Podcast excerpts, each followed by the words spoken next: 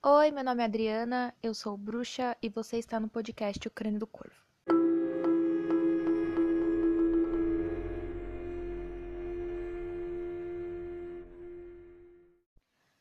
Olá, pessoas! Sejam muito bem-vindos ao primeiro podcast do Crânio do Corvo, um podcast que vai falar um pouquinho sobre bruxaria e bruxaria política, ativismo mágico, magia folclórica, magia popular. Basicamente, algumas coisinhas que as pessoas se interessam muito sobre bruxaria e algumas coisas que eu não vejo o pessoal falando a respeito.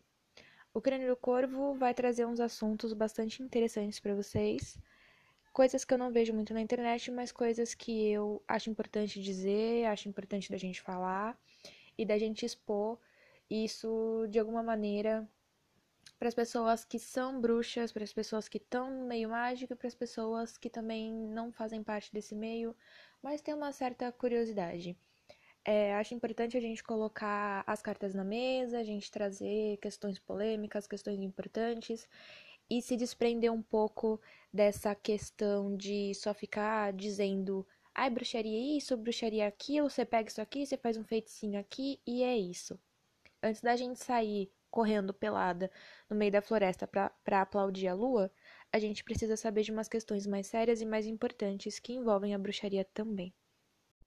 Esse podcast é mais introdutório, é mais explicando os motivos que eu resolvi fazer esse podcast, é, as questões que me levaram até essa decisão, o porquê desse nome e coisas desse tipo. Primeiramente, eu fiz uma enquete no Instagram perguntando sobre quem tinha interesse, sobre um, ouvir um podcast de, sobre bruxaria, se tinham interesse de ouvir o que eu tinha para falar. E o pessoal foi bastante positivo, a maior parte respondeu que sim, que tinha interesse, teve quase 100% de votos sim. Então, foram poucas pessoas, mas já é alguma coisa, né?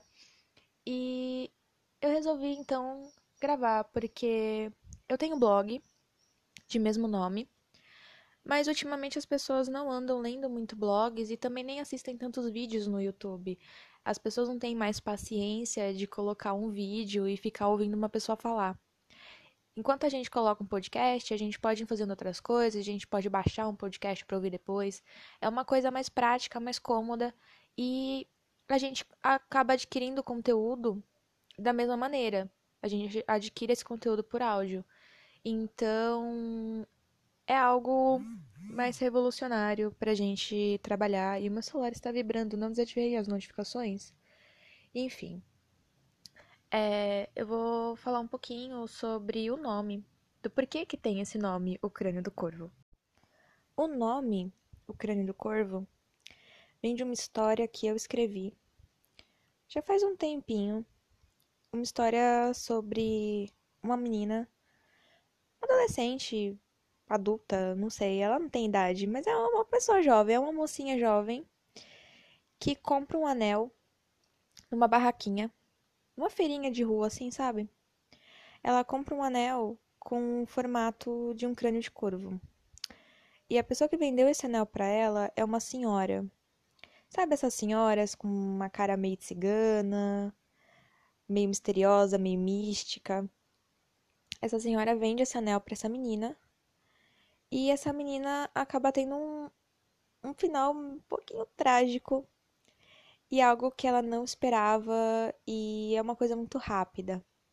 É um conto bem curtinho, se eu não me engano, ele tem três páginas, algo do tipo. É muito rápido. Mas nessa história eu já trazia a questão da bruxa, que não é a bruxa moderna que as pessoas hoje em dia relacionam com a ideia de bruxaria. É aquela bruxa antiga. É aquela bruxa que não é legal. Ela não é boazinha. Ela pode te fazer bem, mas ela também pode te fazer mal. Ela não é uma criatura mágica, brilhante, que abraça árvores e conversa com fadas. Ela é uma pessoa muito poderosa, que tem poder e que ela impõe esse poder é uma pessoa que te inspira respeito, temor e que ela tem autoridade. E eu trouxe essa, esse, esse arquétipo, nessa né, visão dessa bruxa dentro dessa história. E é uma história que me atormentou assim por anos. Desde o momento que eu escrevi, esse nome nunca saiu da minha cabeça.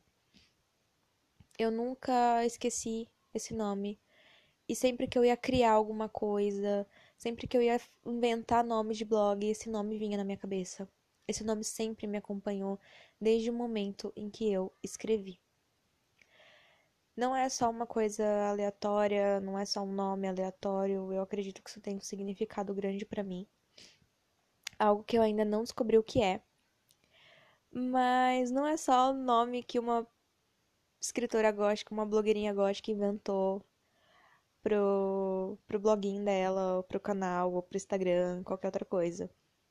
Ele tem uma importância, um significado forte para mim, que é algo que eu não consigo abandonar, que eu não consigo largar.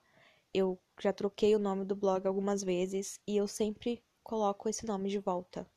Eu não consigo tirar esse nome de lá.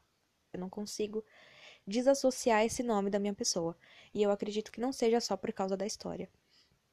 Mas a história é bastante interessante. Eu tinha deixado numa plataforma online, eu acredito que era no Nia Fanfiction, mas eu acabei tirando de lá porque eu não tinha registro e eu fico um pouco grilada com essas ideias de direitos autorais, de fraude, de gente que rouba textos anônimos na internet e registra como deles.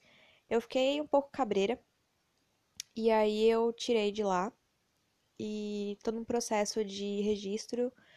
E eu tenho outros contos, outras histórias bastante macabras envolvendo a mesma temática que eu pretendo publicar todos juntos num e-bookzinho pela Amazon mais pra frente, então é aí um projeto que eu tô desenvolvendo. Mas basicamente a história desse nome é essa. Eu gosto muito de corvos. Não só porque eu sou gótica, mas ou porque eu sou bruxa, mas eu gosto muito dos corvos. Corvos são animais que eu tenho uma afinidade, uma atração desde que eu era criança. E eu via eles nos filmes de terror e eu ficava apaixonada. E eu sempre quis ter um corvo, eu sempre quis ter um, um familiar corvo para mim. Eu acho uma coisa muito fantástica. Eles são animais extremamente inteligentes. E em cada cultura onde esses animais são nativos, porque a gente não tem corvos no Brasil. Mas em cada cultura onde esses animais são nativos, eles têm um significado muito forte. Eles têm um significado místico e mágico muito forte, muito intenso. São relacionados a deuses, são relacionados a bruxas, são relacionados a mau agouro, ou a inteligência, ou a adivinhação, eles têm uma carga mística, toda uma egrégora mística por si só. E são animais fantásticos, extremamente inteligentes. Então, eu acredito que esse nome seja bastante coerente com o conteúdo que eu quero trazer.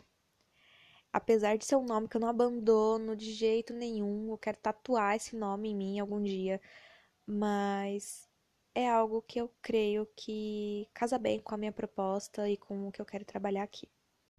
A respeito da minha prática mágica, eu vou abordar isso mais pra frente num podcast que eu vou falar sobre a bruxaria em si e as vertentes, os caminhos que tem dentro da bruxaria, porque a bruxaria é, um, é um eterno mistério.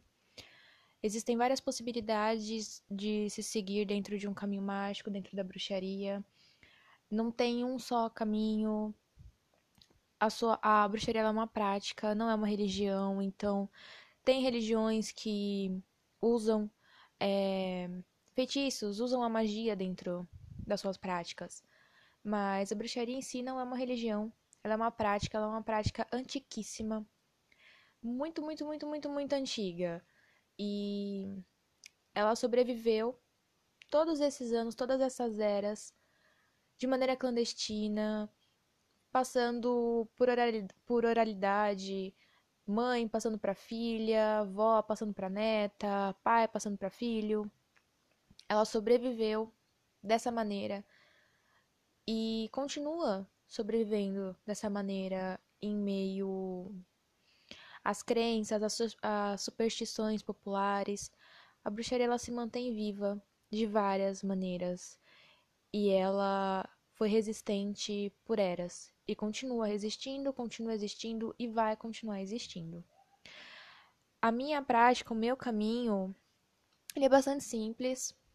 É a bruxaria clássica, feitiçaria clássica, antigona, que eu aprendi boa parte sozinha, boa parte com os meus guias espirituais, com os meus mentores, boa parte com a minha vivência no mundo e com os costumes, conselhos, tradições da minha própria família. Então eu pretendo falar sobre a bruxa, falar sobre a bruxaria, sobre a história da bruxaria, a origem da bruxaria, sobre o que eu aprendi, sobre os meus caminhos, pelo que eu passei, o que, que eu tenho para ensinar e dar conselhos, diversas coisas, ensinar algumas coisinhas para vocês também, porque eu sei que tem gente esperando eu ensinar alguma coisa. Então, eu vou abordar esses assuntos mais para frente. Basicamente, o que eu tinha para dizer hoje era isso. Eu espero muito que vocês acompanhem o meu conteúdo, que vocês apreciem o meu conteúdo, apreciem o que eu estou compartilhando com vocês.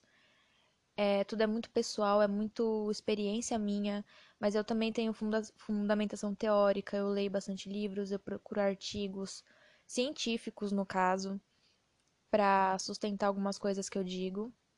Então, não é tudo só da minha cabeça e só da minha vivência, nem tudo é o que os meus guias me dizem. E é basicamente isso. Espero muito que vocês gostem, que vocês apreciem, que o meu conteúdo ajude vocês, que ensine algo para vocês e aguardem os próximos episódios. Um beijo e até!